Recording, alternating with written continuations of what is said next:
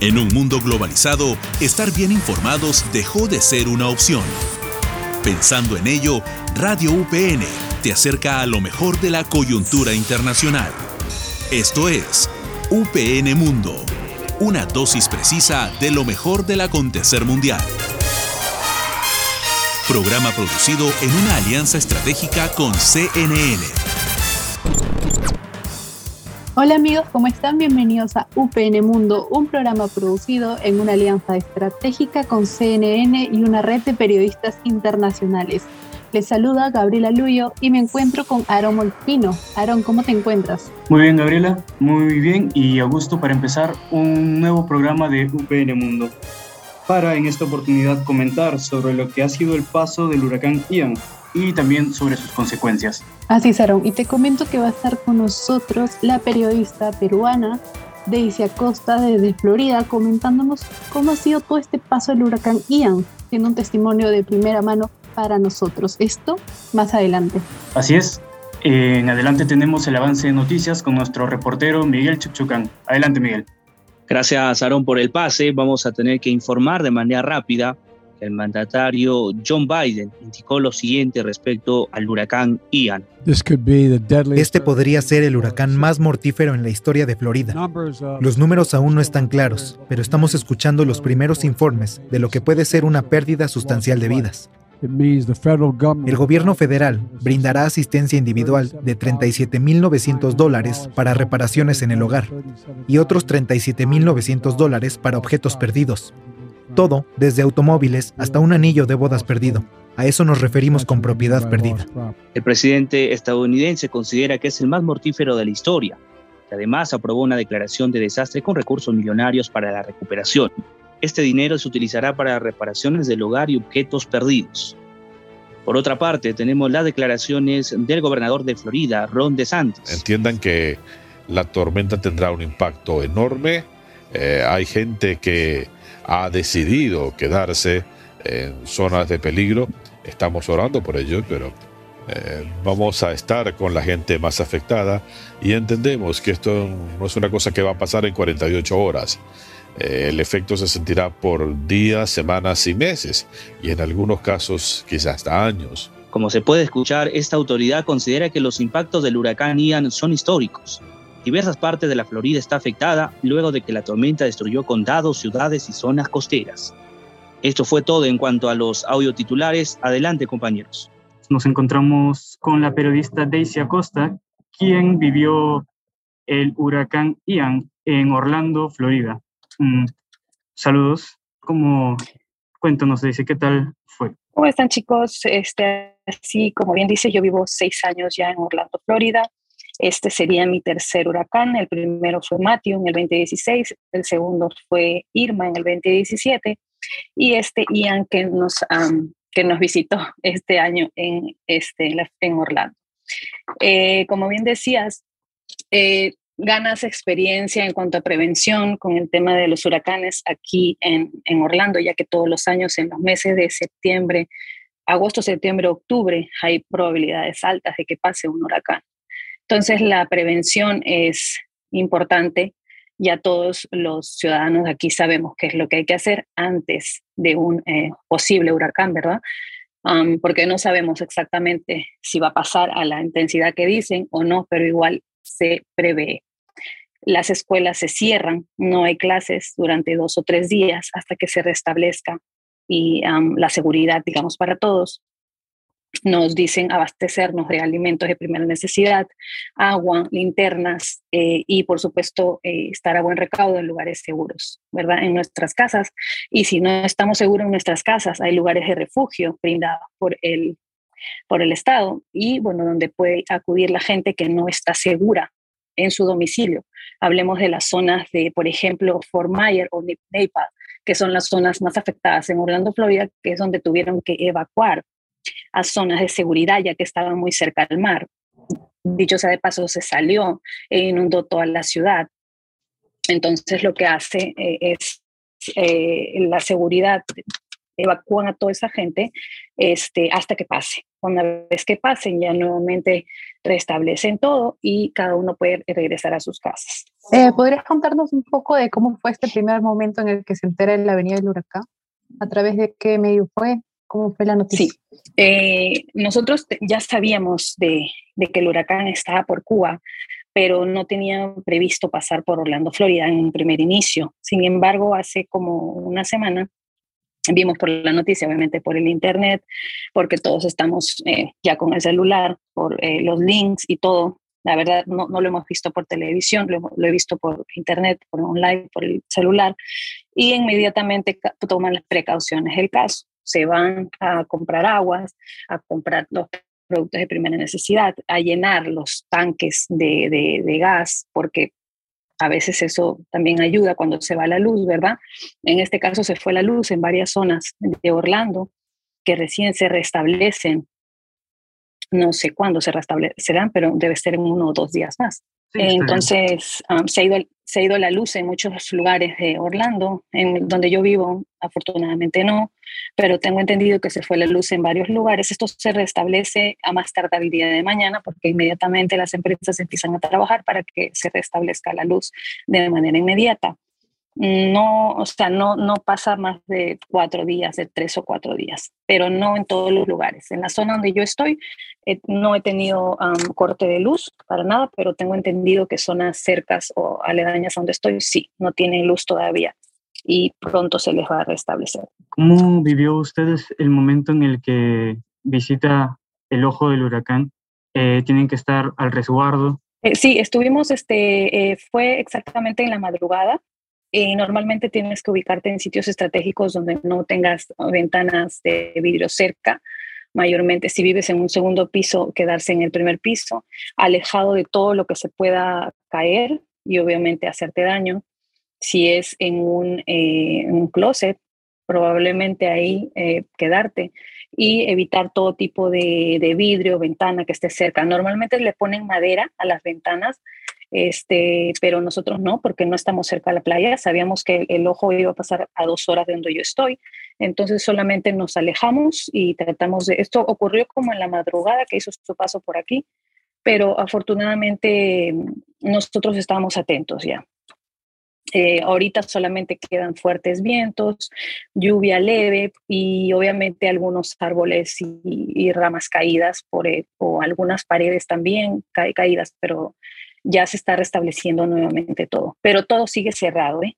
No tienes ninguna tienda abierta, ningún supermercado abierto, eh, ningún gas station abierto, todo está cerrado. A lo mucho puede haber uno por ahí, pero casi todo está cerrado. Se establece el comercio, digamos, mañana, a la primera hora. No hay ninguna atención hasta que termine el estado de desastre.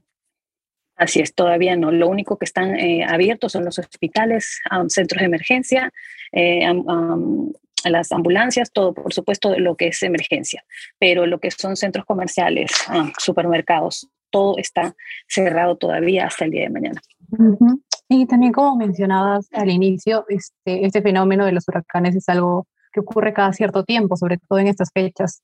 Eh, ¿Qué medidas están tomando y han tomado antes de que pasara el huracán eh, los gobiernos de los lugares en los que pasa continuamente este tipo de desastres.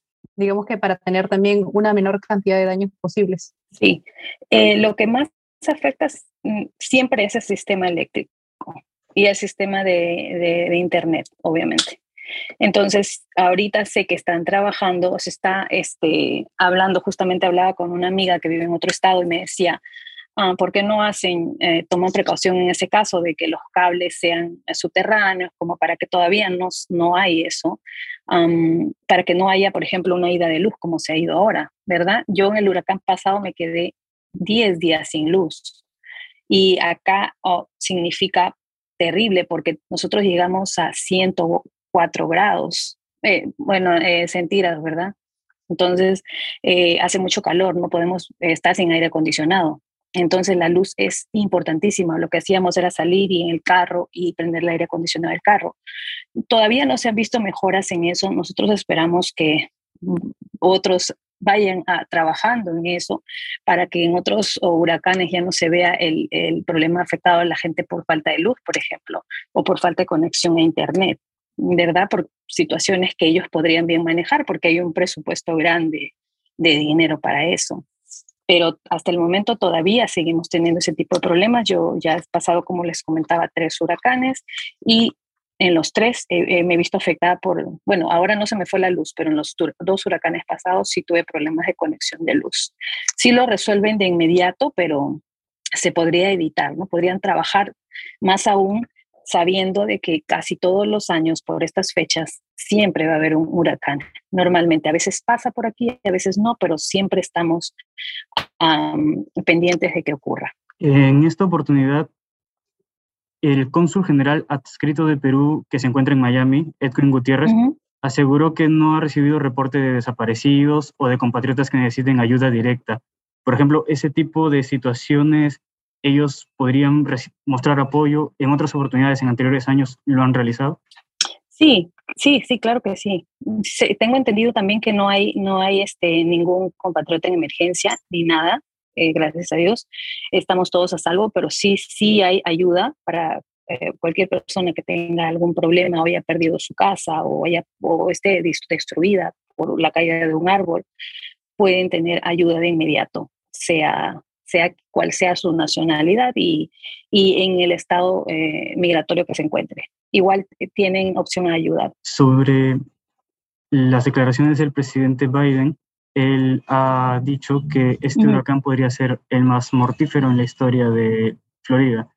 Y por ahora las cifras no son claras, ya que todavía se encuentra activo desastre, pero ¿cuáles serían en adelante los pasos para la recuperación de las zonas afectadas, las zonas inundadas y el reporte de fallecidos o heridos totales. es, que, es que se estimaba, según el sistema meteorológico, se estimaba que este huracán podría ser uno de los más eh, agresivos. Sin embargo, como les contaba al inicio, el, el cambio fue eh, abismal, de 4, categoría 4 a categoría 1. Eso ayudó porque pasó por Cuba, ¿saben? Por el oeste de Cuba. Luego pisó Florida y se, se estimaba que vendría igual de arrasador con 240 kilómetros por hora eh, al tocar Florida. Sin embargo, llegó ya con 120 kilómetros por hora y llegó, alcanzó categoría 1. Esto implica que ya bajó de intensidad y por lo tanto lo que se había dicho que podría ser el huracán más agresivo, pues ya no se dio, gracias a Dios. Ahora va su camino por el Océano Atlántico, donde va por Georgia y, y se pierde finalmente Carolina del Sur. Pero eso es lo que tenían previsto. Pero ustedes saben, es un fenómeno meteorológico que puede ocurrir y puede no. Ellos obviamente dieron su punto de vista de lo que estaban viendo en ese momento, pero si el huracán hubiera alcanzado la misma intensidad, así como venía en categoría 4 probablemente estuviéramos hablando de millones, millones de pérdidas. Ahorita solo hay registrado dos lugares de Orlando, Florida, que como te les mencionaba, el Fort Myers y Naples, que son las zonas más afectadas, que es donde ya las autoridades están trabajando para poder establecer tanto las conexiones de luz y sacar, por supuesto, la cifra de, heridos y fallecidos, que yo no he visto hasta el momento, gracias a Dios. No sé, todavía no se han dado cifras oficiales, que supongo yo ya nos darán mañana, pero eh, y, aparte de pérdidas a materiales, ¿verdad? Como es eh, casas, carros que quedaron bajo, la, bajo el agua, porque el agua se salió, entonces inundó a, inundó a las casas y, y, todo eso. Pero ayuda de inmediato sí, porque acuérdense que en este país todo está asegurado. Entonces las casas tienen seguro, los carros tienen seguro e inmediatamente eh, se restablece todo. Hasta ahora se ha reportado la muerte de un, un civil, un señor mayor que salió a horas de la madrugada, me parece, para, para desinundar lo que es su piscina, su ambiente local. Igualmente, hay registros de personas que salen a esa, en ese ambiente para grabar, para reportar. ¿Usted qué opina sobre eso? Eh, pues uno debe tener cierta responsabilidad, ¿no? Yo salí hoy en la mañana ya cuando sabía que el huracán ya no estaba haciendo efecto y salí con mi carro a grabar los estragos que había dejado y a filmar los árboles caídos y ver qué es lo que estaba pasando en las calles, pero ya ya sabía que no estaba en peligro, ¿me entiendes? Entonces solamente pude grabar videos y, cosas de los árboles caídos, los semáforos eh, malogrados y todo, pero uno ya debe tomar conciencia de que cuando sabes que estás en peligro no debes salir salir, porque no necesariamente es que oh, el, el viento no es tan fuerte. En algún momento el viento te puede hacer caer y obviamente es lo que le pasó a estas personas. O yo he visto muchas personas grabando, y las que viven cerca de la playa sobre todo, y poniendo su vida en riesgo, pero ya esa es cuestión, como te digo, muy personal y de irresponsabilidad, le llamaría yo, porque se supone que si te dicen las autoridades no salgas, permanece dentro de tu casa en un, o en un lugar seguro, lo tienes que hacer porque ellos saben. También vi a un señor que estaba tratando de manejar justo cuando estaba pasando el huracán, el huracán ahí, o sea, me parece súper inconsciente porque al final el afectado va a ser él. Aquí hay que hacer caso a lo que dicen las autoridades y respetar lo que ellos dicen porque pues obviamente están tratando de cuidarnos, ¿verdad? Por eso es que tampoco hubo clases, suspendieron las clases desde ayer, hoy y mañana, tres días. así es, justamente acá también estamos más informados gracias a las noticias y, todo lo que se viene dando esta cobertura sobre lo que está pasando allá. Eh, muchas gracias por comentarnos todo lo sucedido nos queda más claro y también creo que es mucho mejor tener una fuente de primera mano de lo que ocurre allá. Así que muchas gracias por haber estado con nosotros. Gracias a ustedes chicos y bueno, a la orden de lo que les pueda ayudar. Con esto hemos terminado el programa de esta ocasión y como siempre agradecemos su fiel escucha acá en UPN Mundo. Les invitamos a seguirnos y estar atentos a los distintos programas en UPN Mundo y en Radio UPN. Y recuerden que este programa se desarrolla en marco del convenio entre la Universidad Privada del Norte y CNN. Soy Gabriela Luyo y estuve acompañada de Aromo Molfino. Esto fue UPN Mundo. Hasta la próxima. Esto fue UPN Mundo, una dosis precisa de lo mejor del acontecer mundial.